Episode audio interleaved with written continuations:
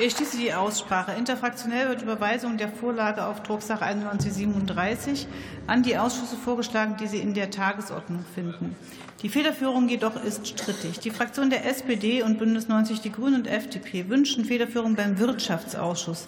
Die Fraktion der CDU-CSU wünscht Federführung beim Ausschuss für die Angelegenheiten der Europäischen Union. Ich lasse zuerst abstimmen über den Überweisungsvorschlag der Fraktion der CDU-CSU. Wer stimmt für diesen Überweisungsvorschlag?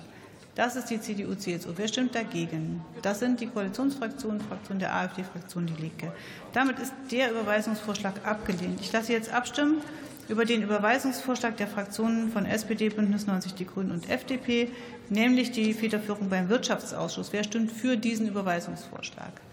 Das sind die Koalitionsfraktionen, die Fraktion der AfD, Fraktion Die Linke. Wer stimmt dagegen? Das ist die CDU-CSU-Fraktion. Enthält sich jemand? Das ist nicht der Fall. Dann ist dieser Überweisungsvorschlag so angenommen. Und wir kommen zu Tagesordnungspunkt Nummer 11. Hier geht es um die Beratung des von der Fraktion der SPD, Bündnis 90 Die Grünen und FDP eingebrachten Gesetzentwurfs über die Polizeibeauftragte oder den Polizei